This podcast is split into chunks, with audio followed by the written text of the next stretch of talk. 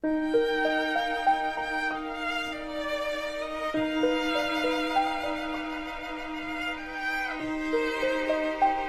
鹤。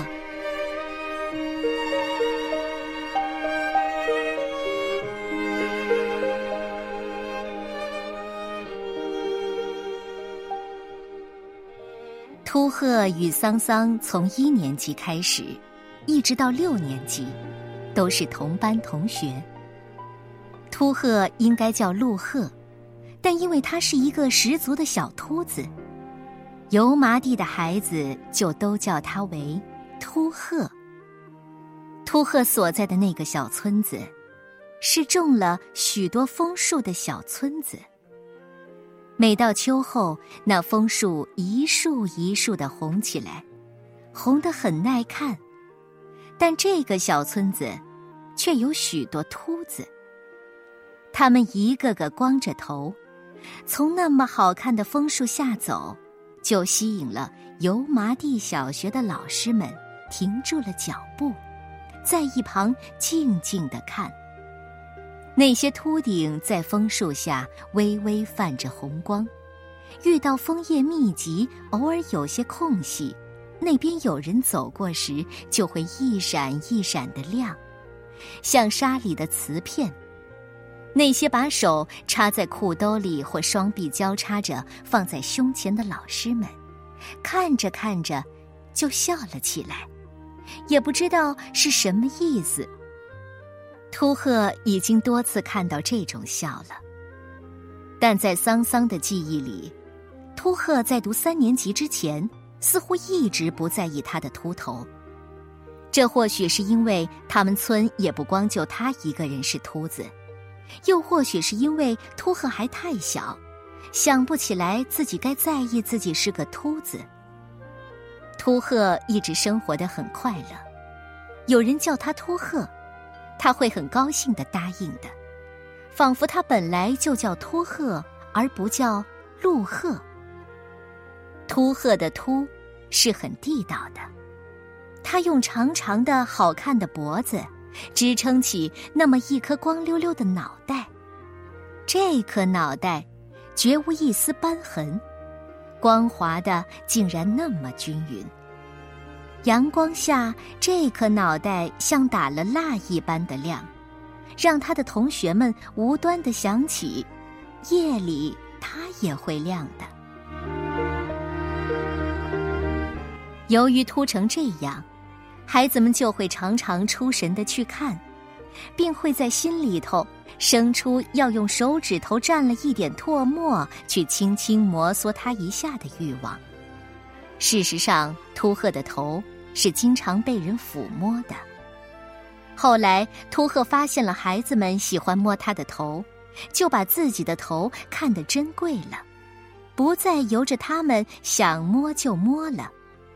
如果有人偷偷摸了他的头，他就会立即掉过头去判断；见是一个比他弱小的，他就会追过去让那个人在后背上吃一拳；见是一个比他有力的，他就会骂一声。有人一定要摸，那也可以，但得付秃鹤一点东西，要么是一块糖。要么是将橡皮或铅笔借他用半天，桑桑用一根断了的格尺，就换得了两次的抚摸。那时，秃鹤将头很乖巧的低下来，放在了桑桑的眼前。桑桑伸出手去摸着，秃鹤就会数到一回了。桑桑觉得秃鹤的头很光滑。跟他在河边摸一块被水冲洗了无数年的鹅卵石时的感觉差不多。秃鹤读三年级时，偶然的，好像是在一个早晨，他对自己的秃头在意起来了。秃鹤的头现在碰不得了，谁碰他就跟谁急眼，就跟谁玩命。人再喊他秃鹤，他就不再答应了，并且。谁也不能再用东西换得一摸。油麻地的屠夫丁四见秃鹤眼馋的看他肉案上的肉，就用刀切下足有两斤重的一块儿，用刀尖戳了一个洞，穿了一截草绳，然后高高的举在秃鹤眼前，让我摸一下你的头，这块肉就归你。说着，就要伸出油腻的手来。秃鹤说：“你先把肉给我。”丁四说：“先让我摸，然后再把肉给你。”秃鹤说：“不，先把肉给我。”丁四等到将门口几个正在闲聊的人招呼过来后，就将肉给了秃鹤。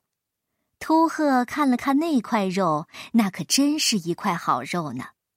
但秃鹤却用力向门外一甩，将那块肉甩到了满是灰土的路上，然后拔腿就跑。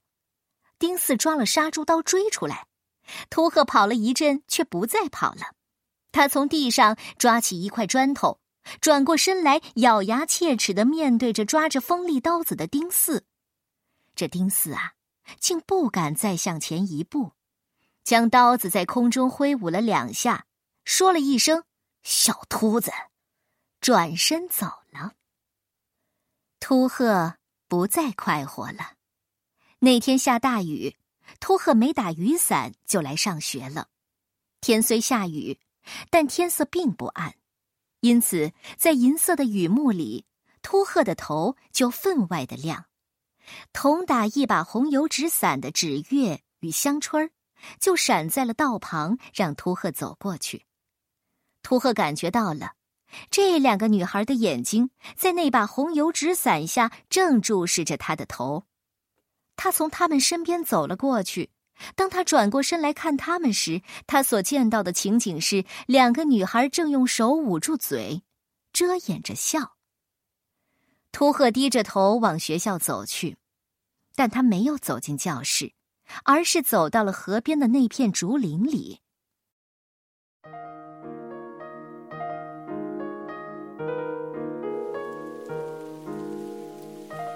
雨沙沙沙打在竹叶上，然后从缝隙中滴落到他的秃头上。他用手摸了摸头，一脸沮丧的朝河上望着。水面上两三只羽毛丰满的鸭子正在雨中游着，一副很快乐的样子。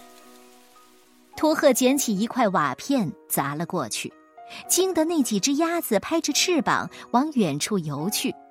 秃鹤又接二连三的砸出去六七块瓦片，直到他的瓦片再也惊动不了那几只鸭子了，他才罢手。他感到有点凉。但直到上完一节课，他才抖抖索索的走向教室。晚上回到家，他对父亲说：“我不上学了。”有人欺负你了？没有人欺负我。那为什么说不上学了？我就是不想上学。胡说！父亲一巴掌打在了秃鹤的头上。秃鹤看了父亲一眼，低下头哭了。父亲似乎突然明白了什么，他转身走到灯光照不到的阴影里的一张凳子上，随即秃鹤的秃头就映出了父亲手中忽明忽暗的烟卷的亮光。第二天，父亲没有逼秃鹤上学去，他去镇上买回几斤生姜，有人教了他一个秘方，说是用生姜擦头皮，七七四十九天就能长出头发来。他把这一点告诉了秃鹤，秃鹤就坐在凳子上，一声不吭的让父亲用切开的姜片在头上来回擦着。父亲擦得很认真，像一个想要让顾客动心的铜匠在擦他的一件青铜器。秃鹤很快就感到了一种火辣辣的刺痛，但秃鹤一动不动的坐着，任由父亲用姜片去擦着。桑桑他们再见到秃鹤时，秃鹤依然还是个秃子，只不过那秃头有了血色，像刚喝了酒一样。不知是纸月还是香椿儿，当秃鹤走进教室时，闻到了一股好闻的生姜味儿，便轻轻的说出声来：“教室里怎么会有生姜味儿呢？”当时全班的同学都在，大家就一起嗅鼻子。只听见一片吸气声，随即都说确实有生姜味儿。于是又互相的闻来闻去，结果是好像谁身上都有生姜味儿，谁又都没有生姜味儿。秃鹤坐在那儿不动。当他感觉到马上可能就有一个或几个鼻子顺着气味的来路嗅呀嗅的，就要嗅到他身上，并且直嗅到他头上的时候，他说了一声：“我要上厕所。”就赶紧装出憋不住的样子，跑出了教室。他跑到了河边上，用手抠了一把烂泥涂在了头上，然后再用清水洗去。这样反复的进行了几次，直到自己认为已经完全洗去生姜味儿之后，才走回教室。可是七七四十九天过去了，秃鹤的头上依然毫无动静。夏天到了，当人们尽量从身上、脑袋上去掉一些什么时，托鹤却戴着一顶父亲特地从城里买回的薄帽。出现在油麻地人的眼里。